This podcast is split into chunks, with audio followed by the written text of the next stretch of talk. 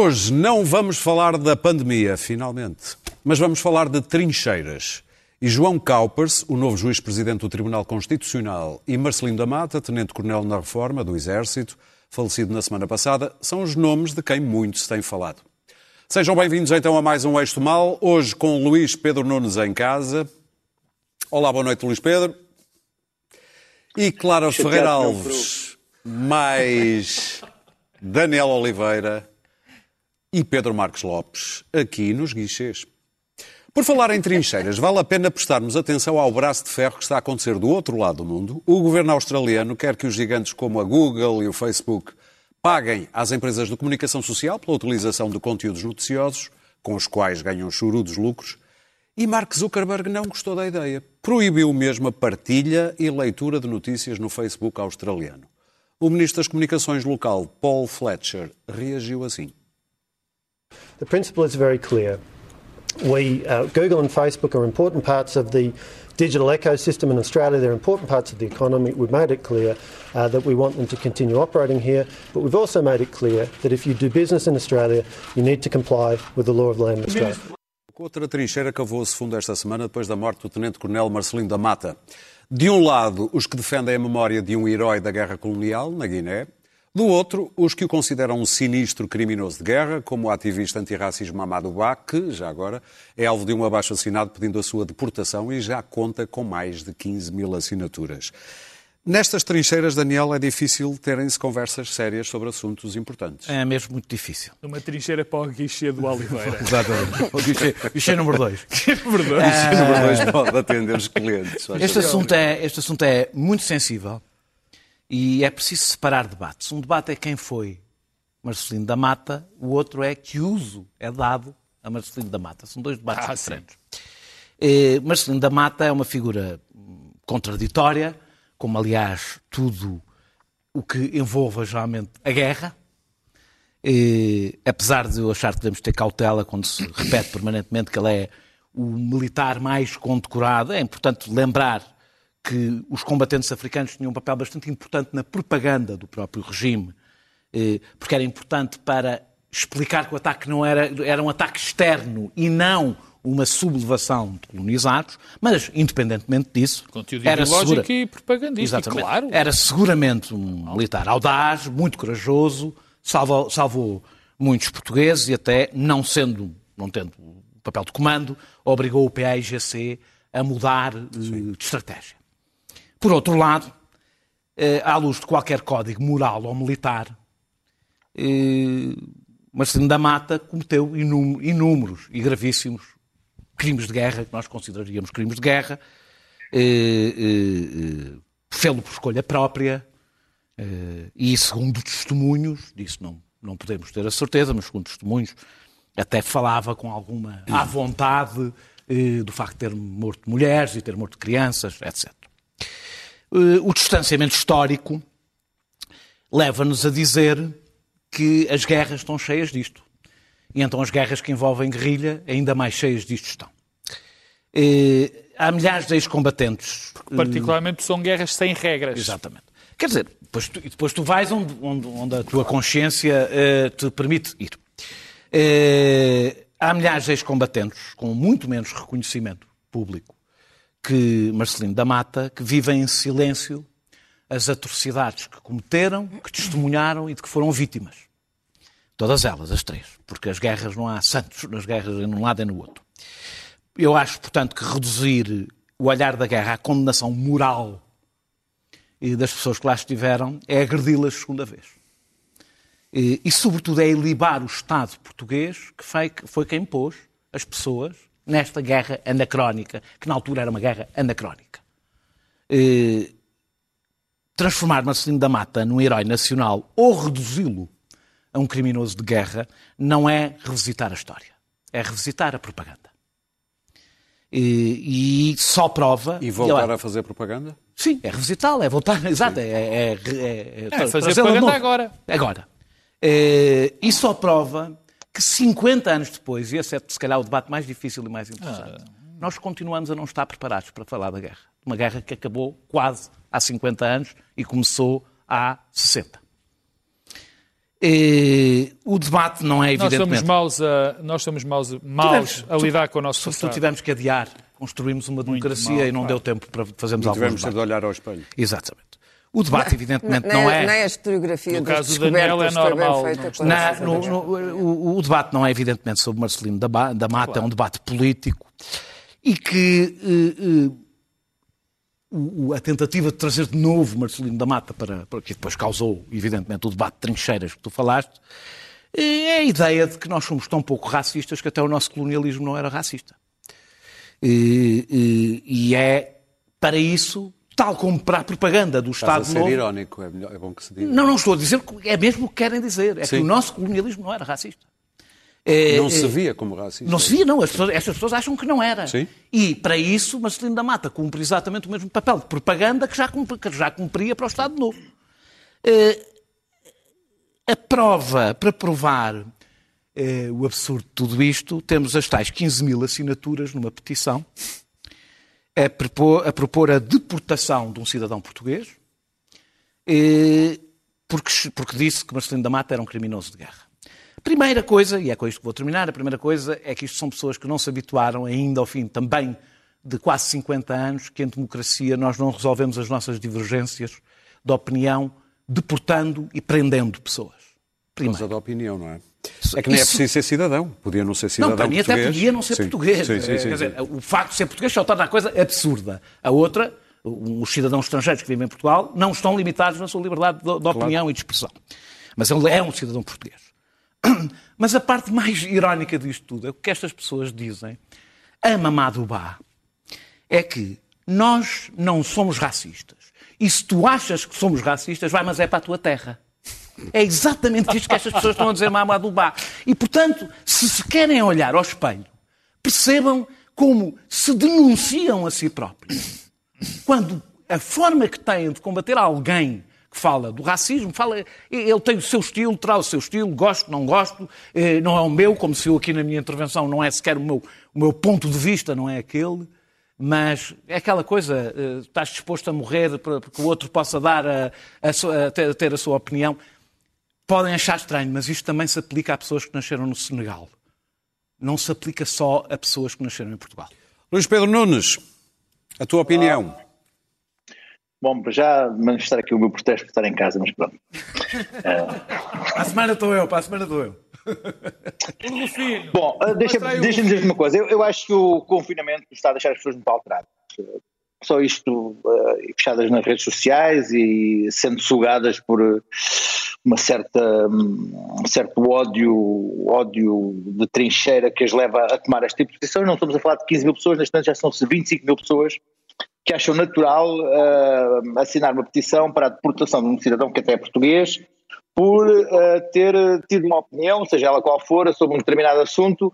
Uh, pessoas essas que, são, que estão num, lado do, do espectro político que andam sempre a queixar e a choramingar contra a, a cultura de cancelamento uh, que as não deixa ter a sua liberdade de expressão porque o politicamente correto as impede de dizer aquilo que pensam. Depois temos ali um cidadão que, que diz o que pensa, independentemente do que seja, extradite-se, mande-se para a terra dele. Sendo que a terra dele, pelos vistos, é esta.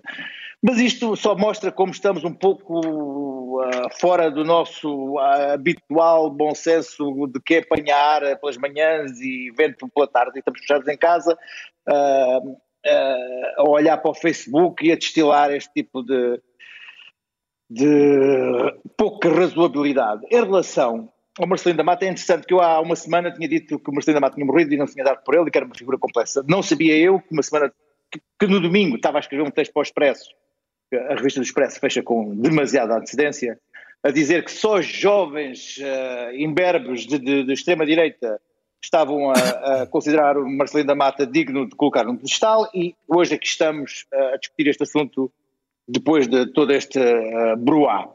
Um, espreitei no Expresso, a primeira página do Expresso, e o, o jornal Ramalhianos vem dizer que não é hora de discutir uh, homens e ações, mas sim de discutir a guerra, que se discuta a guerra, e parece-me que é uma boa posição, até porque o, o general Ramalhianos uh, teve uma ação muito concreta, não só durante a guerra ultramar ou colonial, ou o que se queira chamar, mas também em 1980, quando foi ele que pôs fim a uma, uma, uma situação que era verdadeiramente vergonhosa, que era ao assassínio uh, por parte da Guiné-Bissau e do regime de, do, do, do, Nino uh, e do, de uma figura sinistra da Polícia Militar de, numa, numa purga de 1978 a 80 em que se mataram centenas de ex-comandos e tropas especial fuzileiros por fuzilamento e alguns deles até por atirar a crocodilos. Eu tive uma reportagem lá em 2015 na comemoração dos 40 anos da independência atiraram-se,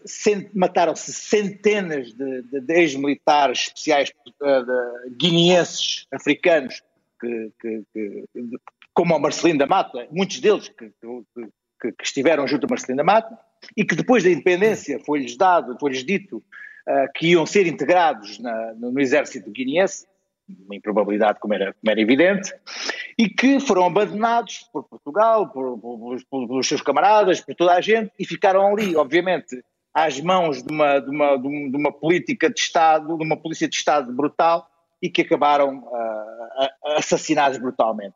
Portanto, também não há honra uh, que haja aqui para se puxar neste momento, nem vergonhas. Uh, é muito difícil retirar o homem do seu contexto naquele momento. Eu estive lá e vi que os, os próprios militares, ex-combatentes do PAIGC, já não guardavam um grande rancor com o que se tinha passado há 40 e tal anos ou há 50 anos. Era uma coisa que tinha acontecido. Tinham mais rancores com o que tinha acontecido nos anos 90 ou nos anos 2000 e na miséria que estavam naquela altura, porque, porque o, governo guineense não lhes dava nenhuma, nenhuma, nenhuma pensão de sobrevivência. A, a, a guerra da Guiné foi uma coisa particular principalmente dos anos 70 até 74, quando o PAGC teve armamento muito superior aos portugueses, com mísseis soviéticos, com minas uh, chinesas.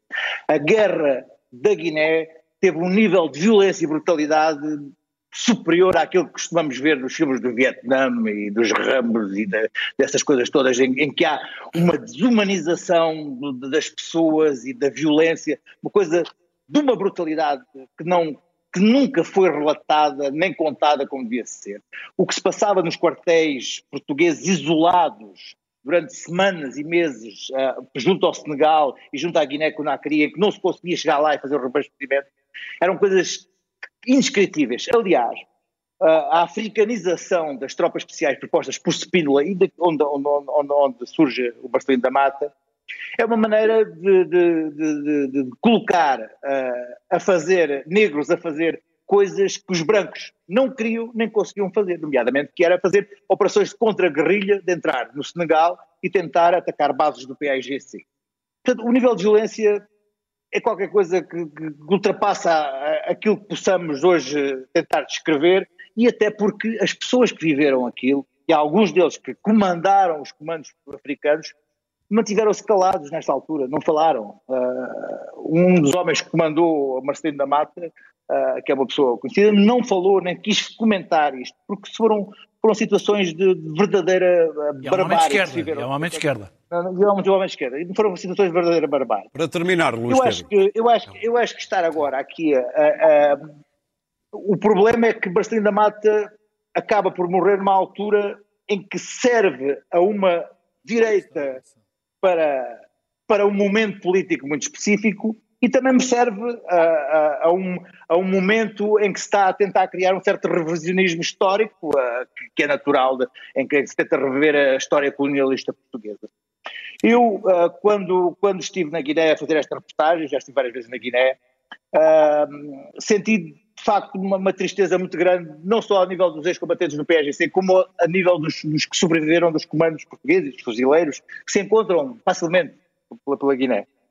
E, e os, os ex-combatentes do PSGC lamentavam a sorte do seu país e do destino em que, em que a Guiné se tinha transformado em Estado, e os, os, os, os ex-tropas ex especiais africanos uh, lamentavam-se pelo abandono total que o Estado português e os seus próprios camaradas tinham vetado e que estavam uh, completamente abandonados na miséria e que o Mamassuma não servia para nada e sabiam dizer o lema todo dos comandos e um comando nunca abandona e nunca morre e não sei o quê, mas lá estavam na miséria, abandonados por todos.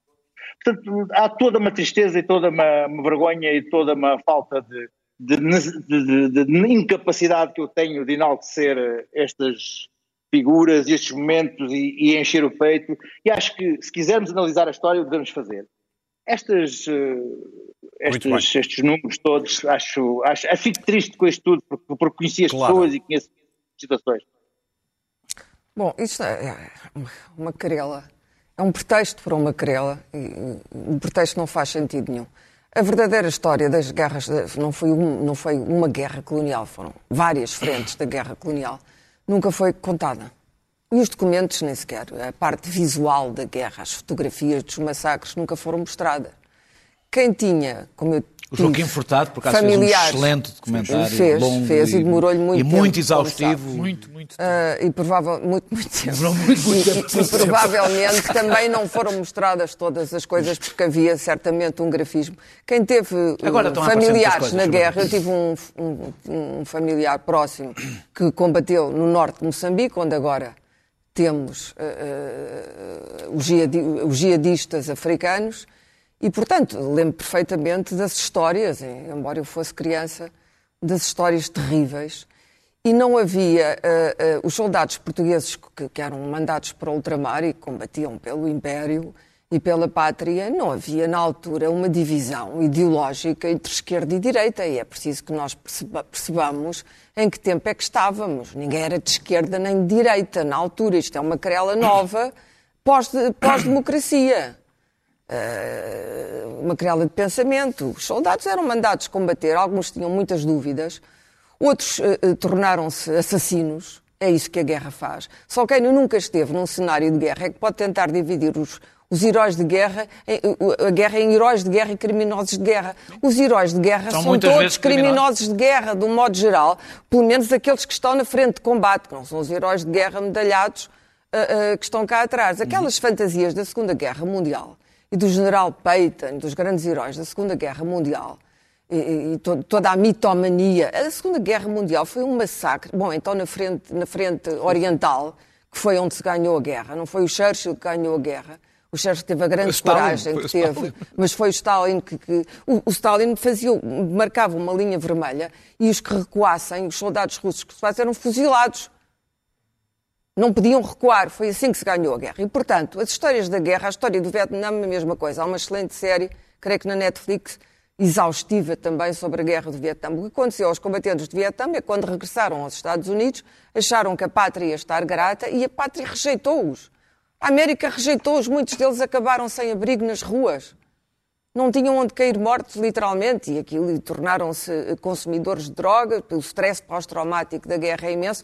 Outro assunto que também nunca foi devidamente tratado em Portugal, eu imagino que muitos dos combatentes portugueses vieram com stress pós-traumático e tiveram que tiveram que lidar com isso uh, sem terem nenhuma ajuda médica. Sabes que esses e, assuntos portanto, não estão a ser tratados pela primeira vez na academia, agora começam agora, a ser mas, tratados. Quer dizer, dura, é também um facto que a esquerda, a seguir ao 25 de Abril, a esquerda, a seguir ao 25 de Abril, fez um, uma espécie de rasura era do período, não fazer. porque o período, não, claro era que não era impossível. Não fazer. Mas uma democracia colonial, para construir. E portanto, nós ainda hoje não sabemos exatamente, há um, um enorme, um enorme fosso entre os portugueses que conhecem a África uhum. e que tinham uh, uh, ou bens ou propriedades ou que viveram em África ou que foram escolarizados em África e os outros, as pessoas que estiveram, que nasceram em Angola ou que nasceram em Moçambique ou que nasceram na Guiné, menos, sobretudo Angola e Moçambique.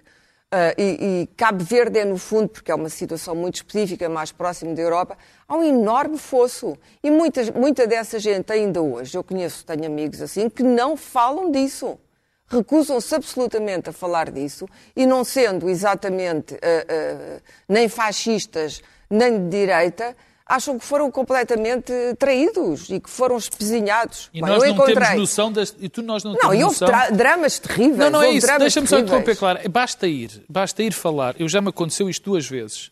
De nós mesmos não termos noção dos problemas que as pessoas ainda têm. Porque tu és uma claro ação de onde estão pessoas que vieram da África, os que nós chamávamos retornados. Não, ainda há uma revolta, ainda há sim, problemas. Mas não é uma Quando pequena se... revolta. Não é uma pequena, não é uma revolta. pequena revolta e há uma rejeição enorme do é Portugal continental. É e eu encontrei na África do Sul portugueses completamente integrados no, no, no tecido sul-africano, no tecido social, alguns deles muito bem-sucedidos, da comunidade portuguesa, mas muito bem-sucedidos, e, e, e, e, alguns até jovens, portanto já, já estávamos quase na terceira geração.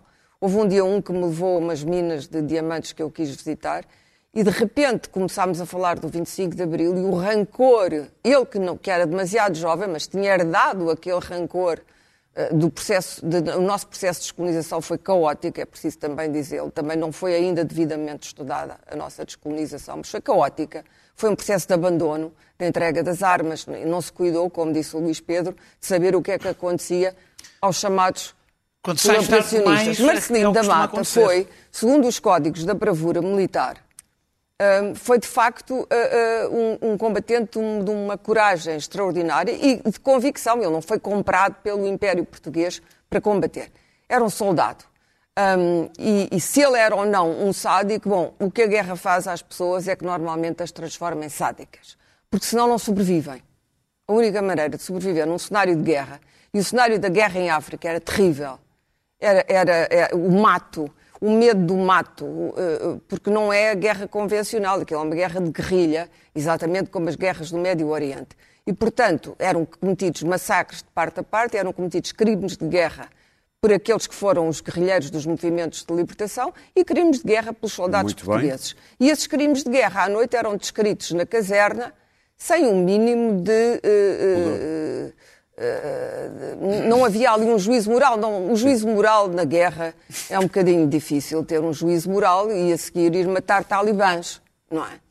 Não podemos estar a fazer juízos morais. Epá, será que os talibãs têm alguma razão e tal? Bom, não é assim que funciona. A guerra obedece aos comandantes e os próprios militares que depois fizeram o 25 de Abril. É preciso dizer que o 25 de Abril não foi feito não foi feito para dar a liberdade aos portugueses. Foi também feito para isso, mas foi feito por gente que queria acabar com a guerra, que achava que a guerra não fazia sentido. Portanto, foi um movimento revolucionário, e ainda bem que foi, mas foi um movimento revolucionário de gente que tinha chegado ao fim relativamente àquela guerra. E, portanto, não, eh, vou dizer só sobre o Baba. O Baba Dubá é um provocador que gosta de irritar as pessoas. E, portanto, é evidente, isto já vem daquela história de matar o homem branco ele não disse isso. Uh, o Fanon, ele não disse isso. O Fanon não, não, e os danados da não, terra. Não, não, repetir uma ele, coisa que é... Ele não disse, disse mas citou, citou Fanon. É disse citando Fanon. Fanon também eu nós não estamos, matar não estamos no mesmo período histórico. Não estamos no mesmo período histórico do Fanon. Fanon escreveu aquilo, aliás, com um prefácio do, do Sartre, que é um prefácio de uma violência, apelar à violência, uma coisa louca, uma das coisas mais loucas que o Sartre escreveu. E o, o Fanon escreveu aquilo num período que tinha a ver com a guerra da Argélia, outra, outra guerra de libertação terrível, tal como a nossa. E, portanto, eh, não faz sentido, no século XXI, numa sociedade democrática, eh, estar a citar Fanon sem esperar que haja imediatamente uma reação, que é uma reação que é uma reação. Claro, já agora evidente. faz um contexto. Ele não estava a falar numa coisa. Ele estava a falar numa conferência de, de ativistas. Tá bem, mas eu, eu ouvi, que não era desculpa, pública. eu vi o vídeo. O problema é com a porcaria do. O problema é que agora todas as coisas são no vídeo. Vamos ouvir o Pedro, que ele está ali há meia hora à espera. Foi o que foi dito. Evidentemente que a maioria das pessoas que ouvem aquilo. Mas que não, era para a maioria das pessoas. Não leram o Fanon que não era para a maioria aparece fora de contexto imediatamente. E, portanto, todos estes movimentos, que a meu ver são um bocado estúpidos, da deportação, de querer a deportação. O que isto dá, é evidente que isto acaba por qual é o partido que vai sempre capitalizando com este tipo de frases. Que Muito é bem. Ele, é? O do André Vamos Ventura, ouvir, Pedro. evidentemente. Bom. A morte do, do Tenente Coronel Marcelino da Mata poderia nos uh, ter ajudado, como comunidade,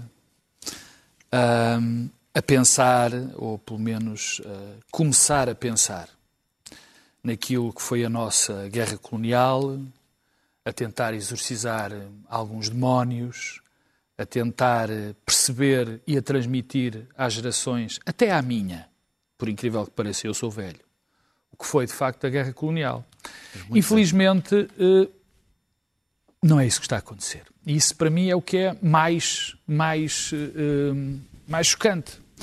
Porque a questão que se, que se levanta é, é, é, que isto, neste momento, está a ser utilizado. Quer dizer, nós estamos todos em guerras de trincheiras. Estamos todos, não, eu não estou. Mas a maior parte, o, o, o país político, o país social, digamos, está numa guerra de trincheiras, cada um escolhe a sua. E, portanto, até este tema, que devia ser um bom, até um bom princípio, coitado, que me perdoa a família e o próprio Tenente Coronel Marcelino Mata por eu estar a dizer aproveitar a morte Sim. de alguém para uma discussão, não é, esse, não é esse, o contexto é outro, para termos esta discussão de forma saudável. Infelizmente é impossível. A direita, eh, não é bem a direita, quer dizer, o CDS e os Chegas estão a tentar aproveitar isto como uma espécie de legitimação, de um, quase um fator identitário para eles, porque não têm bandeiras, porque de resto os outros partidos até se portaram do Partido Comunista Português ao PSD de maneira bastante civilizada, as autoridades também, só tenho a elogiar, Presidente da República, o Governo, a própria nota da Assembleia da República é algo quase inócuo. Bom, nós, nós não conseguimos, Sim, quer dizer... não houve mesmo, é que é importante dizer aqui, não houve, pelo menos do ponto de vista partidário, não, não, dois não, lados. Não, não. não. Um lado quer tentou cavalgar eu, eu, eu, tenho sempre, eu, eu, tenho muita dificuldade, tenho muita dificuldade, e era isso que eu gostava de me ver ajudar, eu tenho dificuldade em, em compreender a incapacidade que nós temos de falar de nós próprios e da nossa história e de a encarar de uma maneira normal. Ainda para mais, nesta altura, cada vez que se fala na história, diz-se, bom, aqueles foram, nós fomos os assassinos porque tivemos a, a, praticar uma colonização, os outros foram os humilhados. Quer dizer, isto não é assim. Depois, esta condenação dos crimes, de, quer dizer, todas as guerras, a Clara tem toda a razão, quer dizer, todos os, todas as guerras, particularmente estas, têm crimes de guerra. Há crimes que se praticam. É verdade. São certos? Não. São imperdoáveis? Claro que sim. Mas, quer dizer, a história não é só as coisas boas que se passaram, são também muitas das más. Quer dizer, eu não. Onde é que eu começo a condenar pessoas? Quando é que eu começo? Dos, dos, dos nossos navegadores que ceifavam toda a gente, matavam toda a gente. De, como, onde é que eu ponho o traço? É, quer dizer, em larga medida, em larga medida, nós eh, também temos um problema. É que continu... há, há, um, há, uma consequência dessa nossa falta de exorcizar estes males, que é a maneira como tratamos os nossos antigos combatentes. Nós temos tratado mal é os nossos antigos combatentes. Muito mal. Provavelmente. Mal e deixámos-nos sozinhos completamente. Não, os que lá estão, os que lá ficaram, com certeza. E os que voltaram também.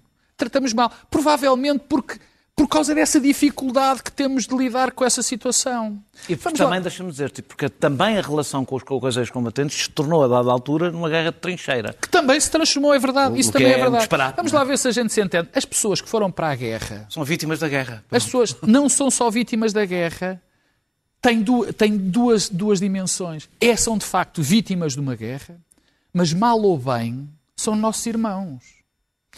E foram porque uma comunidade a determinada altura, mal, mal, tomou aquela atitude e nós não os podemos tratar como se, como se eles fossem uns bandidos. Marcelino da Mata foi um homem que esteve numa guerra.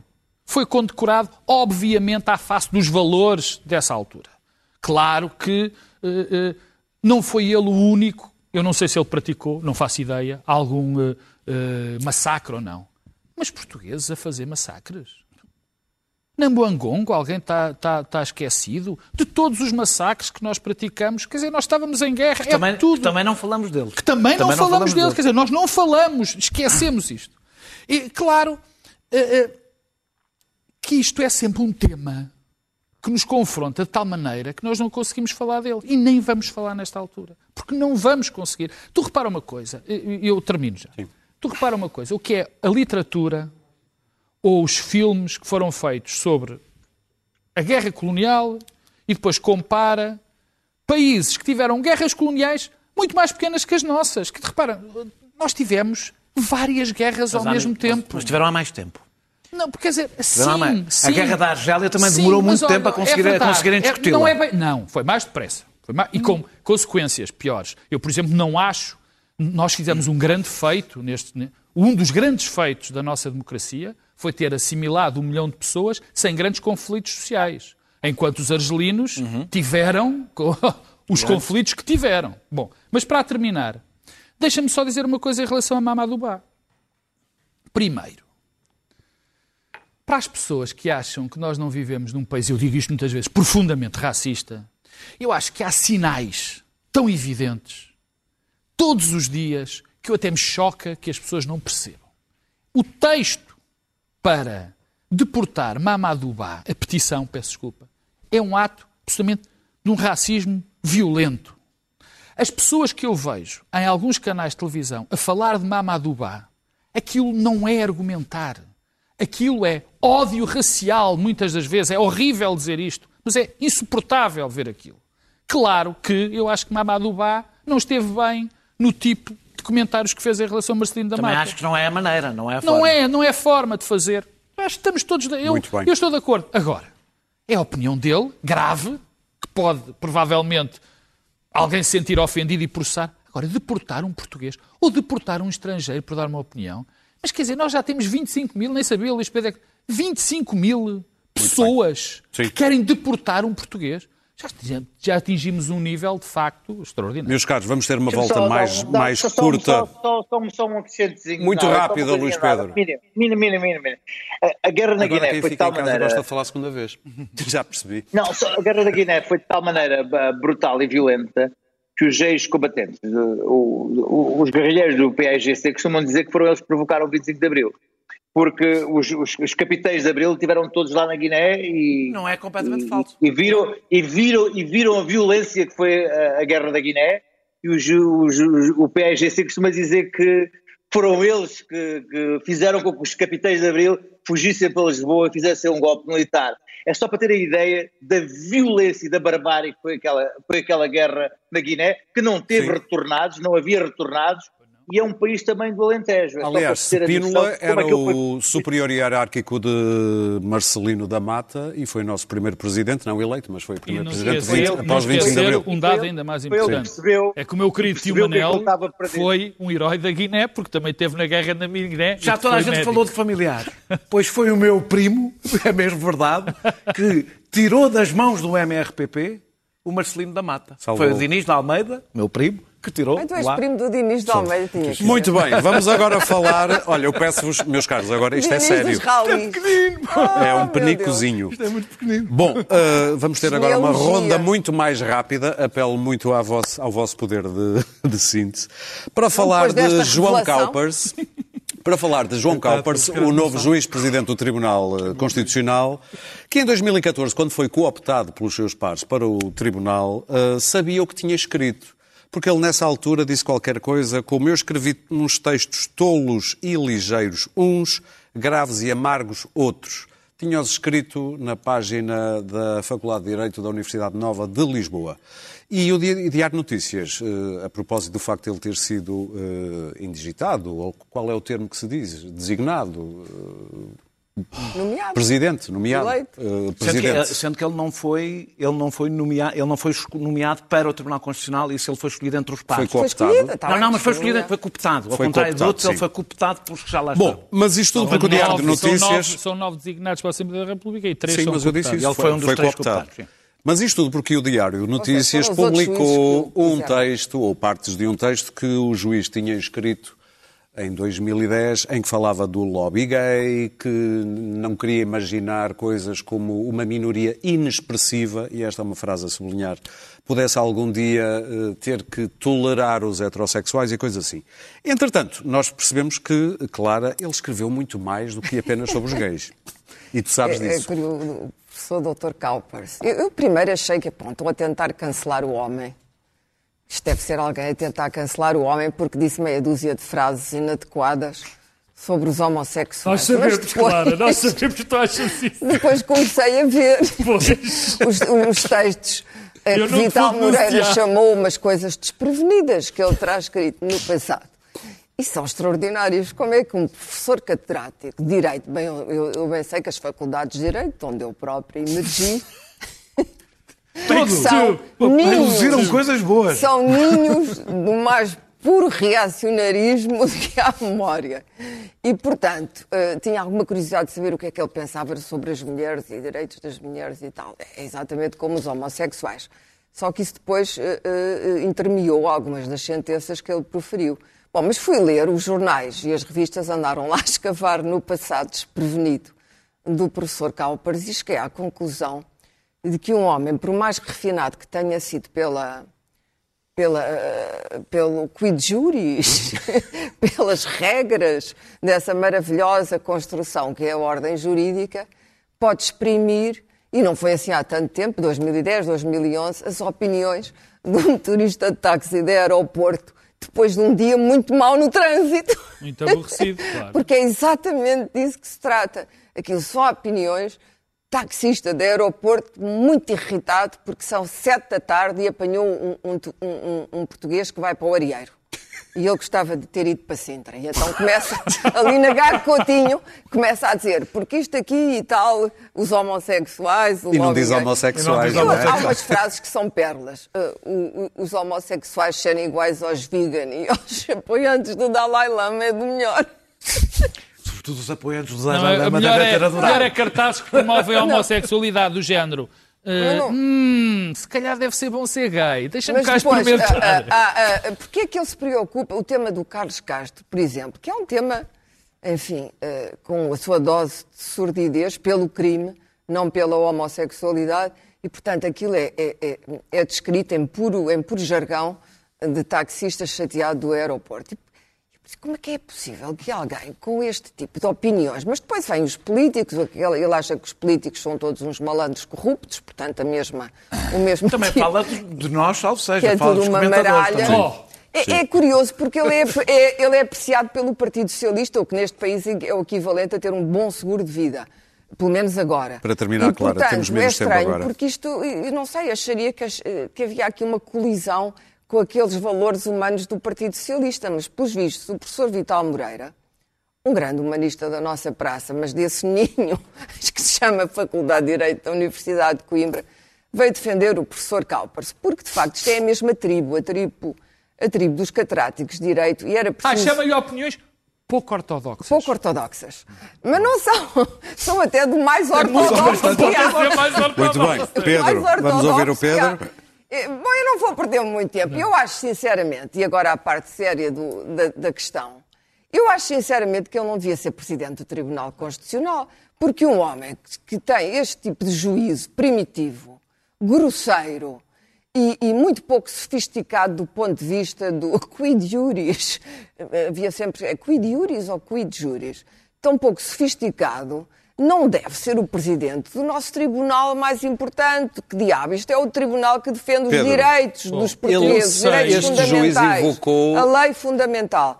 Não, o professor Cowper não deve ser presidente do Tribunal Constitucional. Ele invocou também, vale a pena dizer, para ser justo, que isto eram apenas textos que queriam promover ah, pedagógicos, o debate. pedagógicos. Não digo pedagógicos, mas queriam promover o debate. Não, é? não, eu gosto da pedagogia. E fala de é... um conceito interessante, que é o direito ao esquecimento. Quase que Sim, quisesse claro. que a gente se esquecesse não, sabes que, uh, yeah, essa, essa parte, eu acho essa parte particularmente ofensiva à inteligência das pessoas.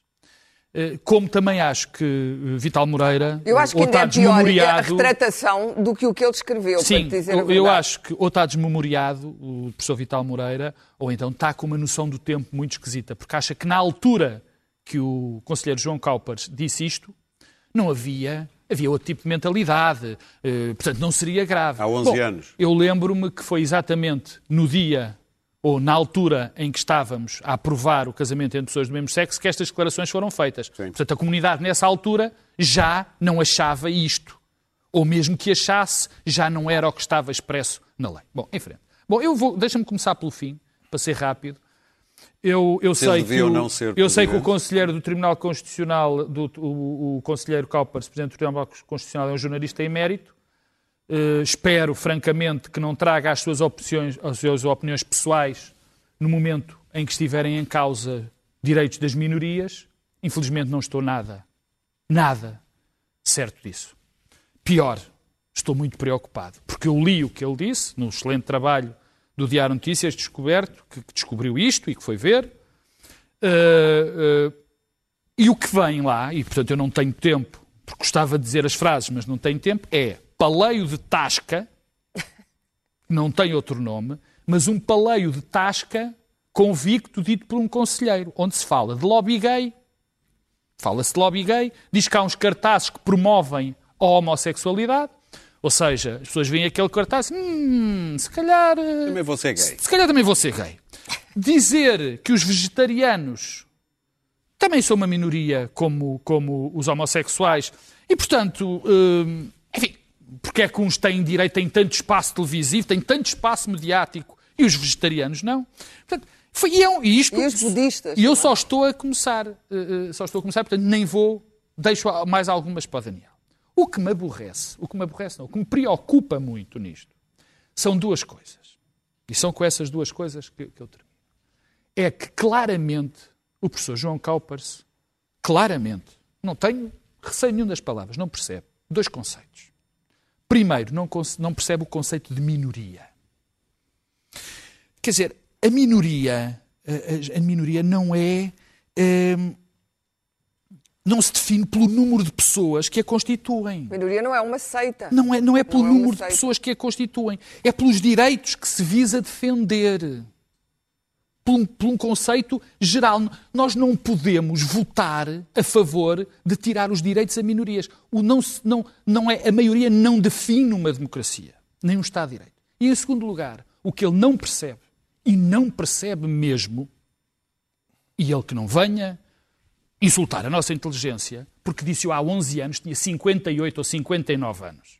O que ele não percebe é uma coisa, porque é que estão aqueles, aqueles grupos na Constituição e não estão os vegetarianos ou os amantes do Dalai Lama. Estão porque aqueles grupos são grupos que foram historicamente maltratados. Eu não conheço nenhum vegetariano que tenha sido humilhado que tenha sido ofendido, que tenha sido espancado, que tenham tirado os seus direitos básicos por ser vegetariano. Mas conheço, e provavelmente esse cavalheiro também devia conhecer, muitos homossexuais a que isto aconteceu, muitos negros e muitos estrangeiros. É para isso que lá estão estes direitos protegidos. E eu não me sinto seguro, francamente, não peço demissão porque eu não sou ninguém, nem acho que deve ser, eu não me sinto seguro com este senhor quando tiver de decidir questões das minorias, sobre as minorias. Eu, quando, quando saiu a notícia do da ANO, evidentemente o que me incomodou não foi a posição deles sobre o casamento entre pessoas, mas sexo. Há, há muita- houve muitas pessoas que foram contra, foi os argumentos utilizados, e o Pedro já desenvolveu, não vou desenvolver mais, que são pouco consentâneos com o espírito da Constituição, e isso é o que interessa quando estamos a falar de quem vai, quem vai presidir ao Tribunal Constitucional.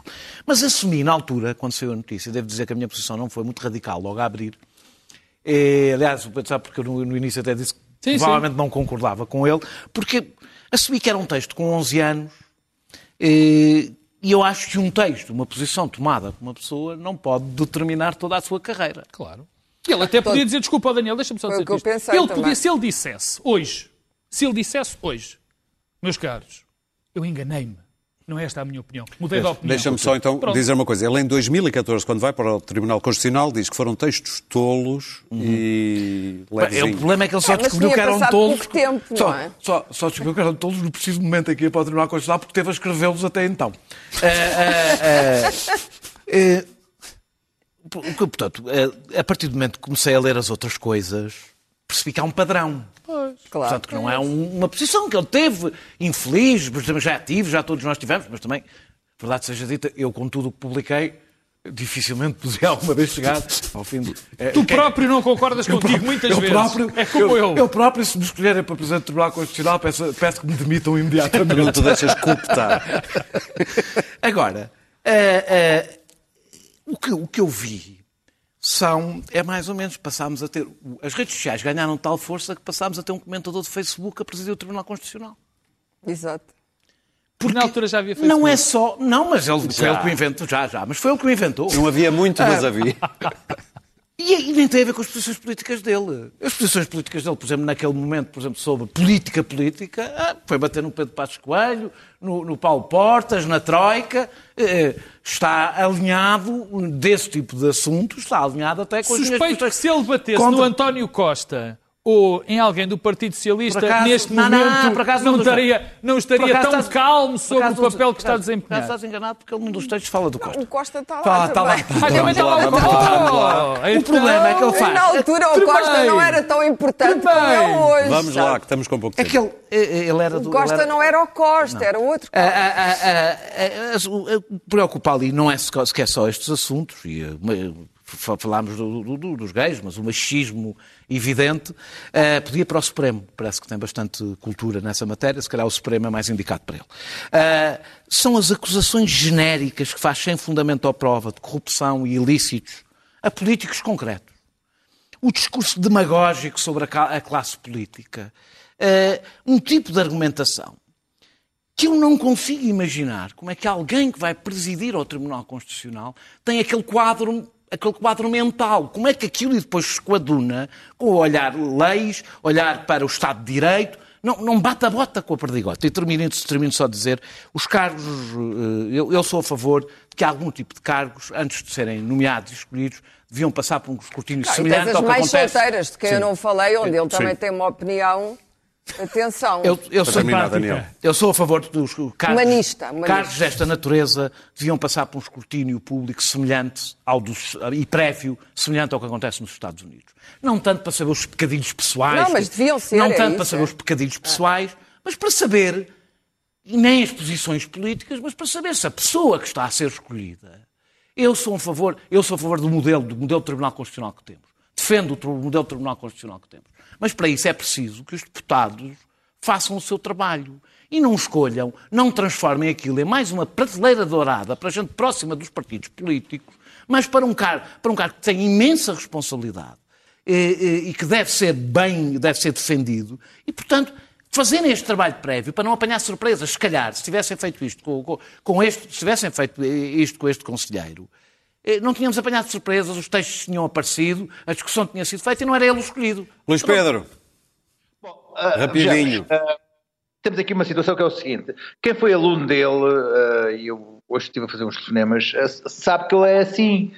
e, e diz que, que, que isto não são os textos, que ele, ele, ah, existe neste tipo de, de, de- de argumento e de existência mental. Portanto, não foi uma surpresa e não, é, não são textos tolos. Portanto, nós temos aqui uma, uma possibilidade, temos aqui dois, dois, dois elementos. Um é Uh, um, com estes textos uh, pudemos fazer uma viagem pela mente do Presidente do, do- do Tribunal Constitucional e descobrimos a possibilidade de uh, o Presidente do Tribunal Constitucional ser em si próprio uma pessoa anticonstitucional, o que é, o que é um pouco preocupante, porque nós vamos ver nos direitos dos Ou mesmo inconstitucional. não, ou inconstitucional. No- nos direitos dos homossexuais, no que ele diz do caso da criada que engravida do patrão e que depois o filho não pode ter direito a caçar dinheiro, não sei o quê.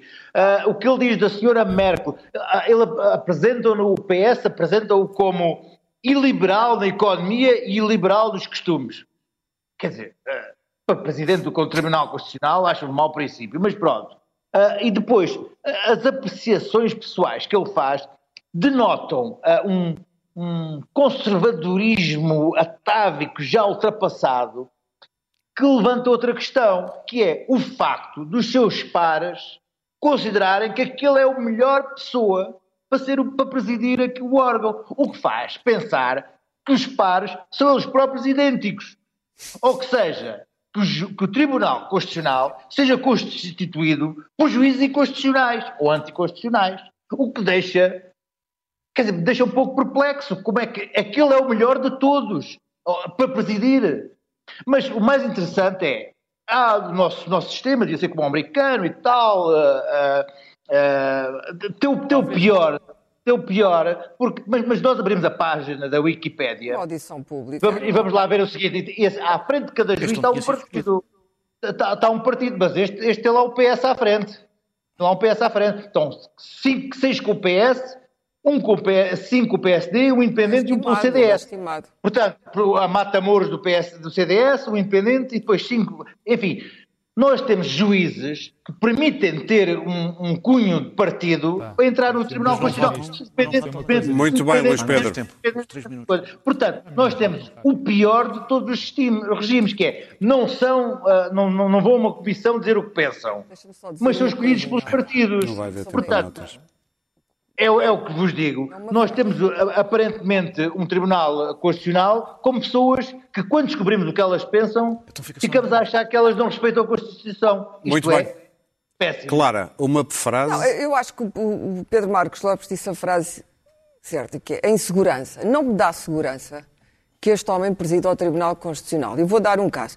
António Mexia tem neste momento uma decisão pendente no Constitucional. Ele tem umas frases sobre o António Mexia, da época, absolutamente Nós extraordinárias. já sabemos a opinião que ele tem sobre Quer muito dizer, bem. como é que é possível? Nós, toda a gente tem que ter os seus direitos fundamentais salvaguardados por este tribunal. Tirava o processo. Em que medida é que eu me posso sentir segura se eu alguma vez, por exemplo, recorrer para Muito o Constitucional, sabendo que disse sobre este senhor o que disse e que ele vai lá estar? Muito não me bem. sinto segura porque não há imparcialidade neste homem. Temos uma Não há hipótese. independência. Nós temos dois minutos e meio até ao fim do programa. minha, que ou há que não 30 segundos para cada um, ou há duas notas. 30 segundos, que a minha 30 casa. segundos. Ok, Daniel, mostra não, lá. mas Eu ele não não vai ter 30 segundos, eu ia dizer Não, não, não, não, eu dou- vou outros o 30 tempo, segundos. se Eu dou outros 30 segundos. Eh, eh, eh, Como vocês sabem, têm sido impostas limitações à liberdade dos cidadãos né, nesta pandemia, têm-se encerrado empresas, mas a Comissão Europeia e os, os Estados conseguem impor isto tudo, mas a, a Comissão Europeia só é incapaz de impor regras às farmacêuticas, eh, com dinheiro público, patentes não públicas e, sobretudo, informação não pública. O Parlamento Europeu conseguiu, eh, conseguiu ao fim de muita pressão, ter acesso a três dos contratos eh, e eh, este é o da AstraZeneca, que, que foi mostrado, penso que foi ontem, esta semana, por Manon Aubry, do, do Grupo da Esquerda Europeia. Eu, vou, eu escolhi algumas, não estão aqui as Rápido. páginas todas, mas foi isto. Oi, onde é que está? Mostra a pior, aqui. essa não é a pior. Estás a ver? Ah, essa é a mais importante. Estão a ver? É como os relatórios da Informação muito do contrato. Isto é o contrato da União da Comissão Europeia com a AstraZeneca. O que vocês estão a ver a escuro é o que a Comissão Muito bem. Europeia não teve. Deixa-me só dizer o que é que é. É o que a Comissão Europeia não teve acesso, que é preços, prazos e cláusulas de responsabilidade. Tudo o que interessa. Isto é como funciona a Comissão Europeia perante estas empresas, enquanto os Estados podem parar o resto da economia, estes não podem parar. Pedro, A minha nota é uma, uma enorme homenagem a uma fantástica, extraordinária, divina atriz que nos deixou este ano, que nos deixou esta semana, a Carmen Dolores. Eu, eu adoro teatro, a minha, minha grande paixão. Eu já vi muitos atores e muitas atrizes em todo, em muitos sítios, para não marmar aos, aos cágados. Eh, nunca vi nenhuma com o nível, com a categoria, com a com, enfim, com aquela dimensão da Carmen Dolores. Era uma atriz absolutamente Muito extraordinária. Clara. Vou só rematar o que diz o Daniel muito brevemente. Há um, há um, um organismo eh, que é Ombudsman, tem este nome estranho, que é o que fiscaliza as contas da Comissão Europeia, as contas de Bruxelas, e que está há muito tempo a tentar ter acesso aos contratos com as farmacêuticas sem conseguir. O que isto é, é- é absolutamente antidemocrático, quer dizer. Muito bem. É, é- é uma, é uma enorme desilusão saber, com todos os defeitos que tem a União Europeia, que é assim que é assim que funciona a grande burocracia com sede em Bruxelas. Luís Pedro, 30 segundos.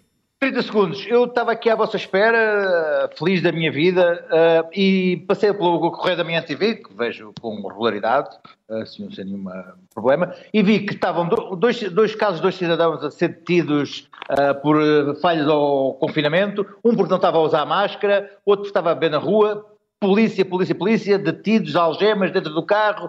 Ora, um foi na Damaia e outro foi no bairro das Galinheiras. Uh, dois cidadãos uh, negros uh, e há dias passei aqui pelo restaurante Lapo, aquele restaurante de queques a cantar grândula e vi de facto a complacência com que os queques granduleiros são tratados aqui nesta na- duas ruas abaixo e o- o, a maneira como foram algemados ali nas bairro das Galinheiras e da Maia é verdadeiramente diferente. Não é por nada, mas um caso, bem. Outro caso e outro caso não é a mesma coisa.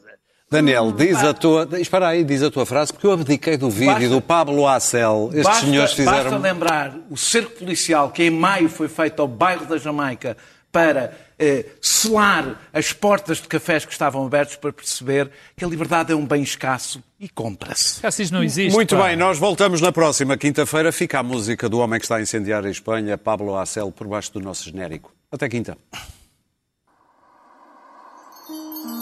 Especial dedicación al tan mal llamado gobierno progresista que ha perpetuado la represión y que cuando las calles han llenado por la libertad de expresión, poniéndose nerviosos, han vuelto a prometer hacer algo, volviendo a quedar en humo. Intentan parar la movilización, pero solo con esta ganaremos el pulso. Oye, tirano, no solo hay pa' tu padre que el grito republicano, tu tímpano taladre. Al oprimido amo, odio el reinado opresor, que coma tu familia del contenedor. Hay una vida mejor que impedís violentos, que goces tu Rolex, llega al fin de estos tiempos. La Guardia Civil lo que siento examina, voy a decir como Corina, guillotina. Vuestra política asesina combatimos.